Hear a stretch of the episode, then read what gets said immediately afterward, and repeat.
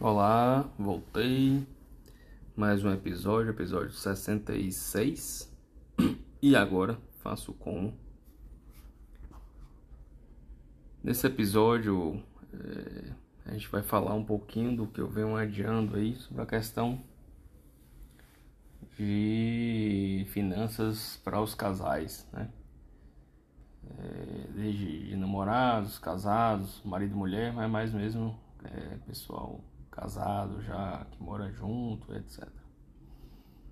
Meu nome é Felipe Pinheiro, médico oncologista e professor de medicina e adorador aí de, de finanças, psicologia e etc.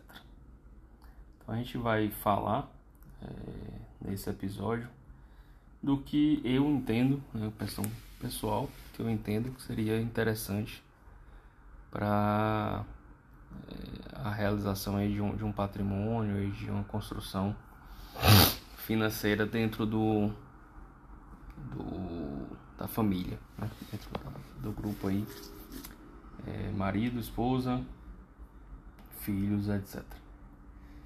Então, é, quando a gente fala de casal e é, pessoas que moram juntos, né, de, de qualquer tipo de casal, seja ele homossexual, heterossexual, não interessa, mas morando junto, pessoas que moram junto, que tem, constituem a família, a gente é, pega algumas posições interessantes. E a, a, mais interessante dela é, é, quando você tem que, que casar mesmo na questão do civil, religioso, mas principalmente civil, que você vai colocar lá separação total de bens, separação parcial de bens, etc.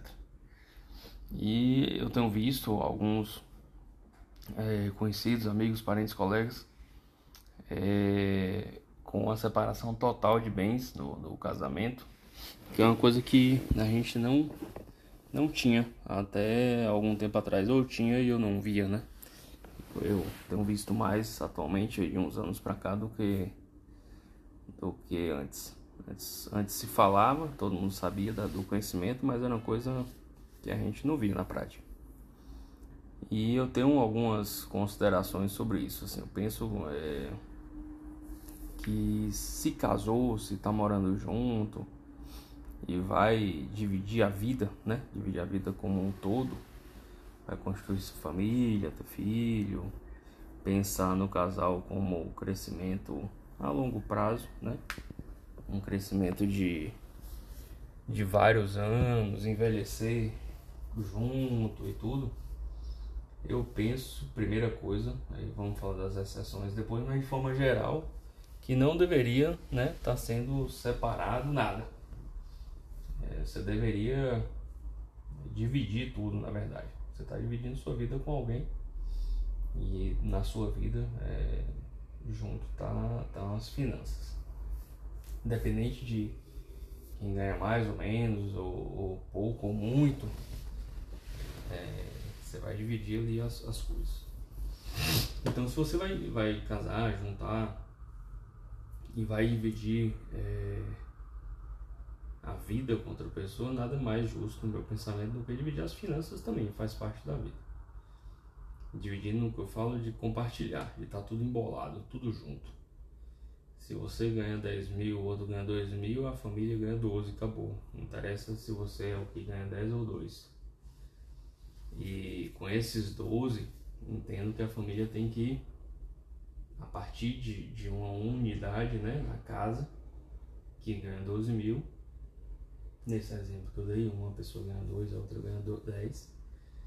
Nessa família aqui ganha 12, e juntos, como casal, definir quais vão ser as, as expectativas. Vai é, formar uma, uma poupança e uma, uma reserva com 20% do que ganha, com 30%, com 40%. É, essa reserva vai ser alocado em, em, poupança, em tesouro, em, aonde vai mas tudo como casal, como, como unidade familiar. E quando a gente fala dessa questão de, de unidade familiar mesmo, é, é, tudo junto mesmo, é, é, é dividir tudo, realmente. É, eu vi sobre um conceito, e realmente esse conceito que eu vou citar aqui eu não li a respeito, mas eu vi é, em pelo menos três oportunidades no último mês, que foi sobre a questão de infidelidade financeira. É, alguns autores colocando que é, é um dos começos né, da, da, da, da quebra de relação de confiança no casal, é, quando essa, de, essa dicotomia, essa disparidade entre, entre uma, um, um, um indivíduo e o outro no que tange às questões financeiras. É, explicando melhor, quando o marido não sabe quanto a esposa usa no cartão, a esposa não sabe quanto o marido usa no cartão, quais foram os gastos feitos na casa, é, que, que, que um investiu, o que, que o outro investiu, as coisas são, são separadas e, ocultadas é, um do outro. Né? É, chamado de, de infidelidade financeira. Claro que isso não impede de cada um ter sua individualidade, né?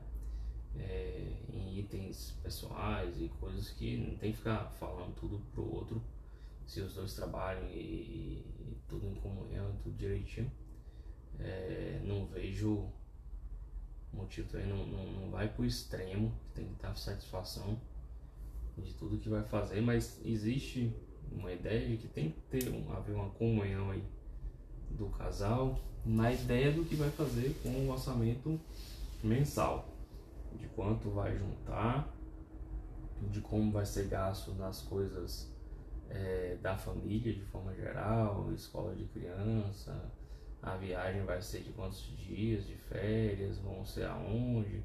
Acho que isso tudo tem que ser partilhado. Então, é, falando aí do, da, da, questão do, do, comunhão parcial de bens, né, a comunhão mais comum hoje, é tudo que você constrói junto é do casal, eu entendo que a melhor forma é misturar tudo mesmo, não tem aquele de que se você ganhou mais, é, vai gastar mais com isso ou aquilo. Eu acho que isso estraga os relacionamentos. É, vão ter épocas na vida aí do casal, pensando a longo prazo, até a idade idosa mesmo, em que um precisa mais, o outro precisa menos, um está melhor na vida econômica financeira de trabalho do que o outro, essas coisas mudam. O importante é sempre um apoiar o outro e estar juntos no sentido inteiro de tudo, né? É, de todas as comunhões da família.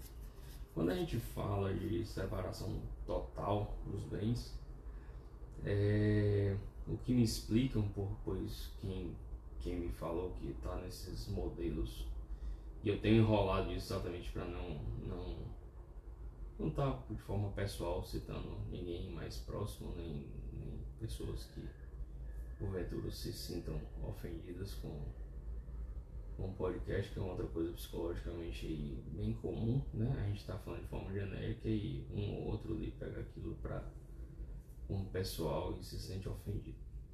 Então eu tinha falado há muito tempo que ia falar sobre a questão de casal, deu uma enrolada aí para o povo esquecer. É, mas quando você fala em separação total de bens, é, tirando as exceções, que quando eu falo que exceções são por motivos específicos de, de cada de casal aí, mas muito muito particular. É, no geral, eu, eu penso que é uma coisa que foi feita para não dar certo. É, a questão financeira dividida na questão total. É, você pode pensar, não dá para dividir, claro que dá, eu tenho minha conta, ela tem a conta dela e ela gasta nas coisas dela na conta dela, eu gasto minhas coisas nas minhas contas e ponto final e a, e a vida segue, claro que dá. É, e como eu gosto muito de matemática, estatística, etc., eu acho que assim, não dá, não, não dá para você é, ela tem a conta dela, você tem a conta sua, no sentido de que depois de um tempo você quer fazer uma viagem é, de férias de 10 dias, ela quer de 7, ela quer ficar no hotel 5 estrelas, você quer ficar no hotel 3. Dá para dividir essas coisas? Dá, é fácil, é só dividir por dois realmente. Mas aí começa algumas questões de ordem não tão fáceis de, de serem divididas e começam alguns é, conflitos é, por, por, coisas é, menores. Por exemplo, é, na reforma de uma casa, o casal está na casa, 10 anos lá na casa, vai reformar. A prioridade de um é, é fazer a área gourmet e a prioridade do outro é fazer o escritório, home theater, sei lá o que. É, isso pode gerar, gerar conflito. Um quer começar nesse ano fazer área gourmet, o outro não, esse ano a gente vai fazer o escritório. E como é uma coisa dividida, um pode ser retar e um que ganha mais ou menos, ah, eu vou começar a área gourmet, o outro, ah, mas ah, o escritório a gente usa mais tal. Então quando, quando as coisas estão misturadas, é, vai ter um conflito, vai também na hora de decidir o que, é que vai começar, o que, é que vai fazer com prioridade. Mas está tudo misturado, não tem, penso eu, não vai ter o problema do, do eu vou fazer, a questão muito individual, né? Eu vou fazer, eu vou comprar. É, eu acho que as coisas pioram bastante quando começam a pormenorizar demais a, as pequenas coisas. Então, é, se você. Eu não, eu não ligo lá pro, pro escritório, mas ela liga, ela, ela liga pro escritório, ela quer uma, uma decoração no escritório muito cara, então eu não vou gastar com isso, ela que gasta. E aí ela fala, ah, mas eu não ligo pro, pro, gourmet, ele quer ir lá colocar um fogão, mega pau, é top, ele que se vire. Acho que isso vai minando a relação no sentido que vai ficando aquele rancor, aquela coisa de que, poxa, ele deu valor mais para isso do que para aquilo, ela não me ajudou nisso ou naquilo.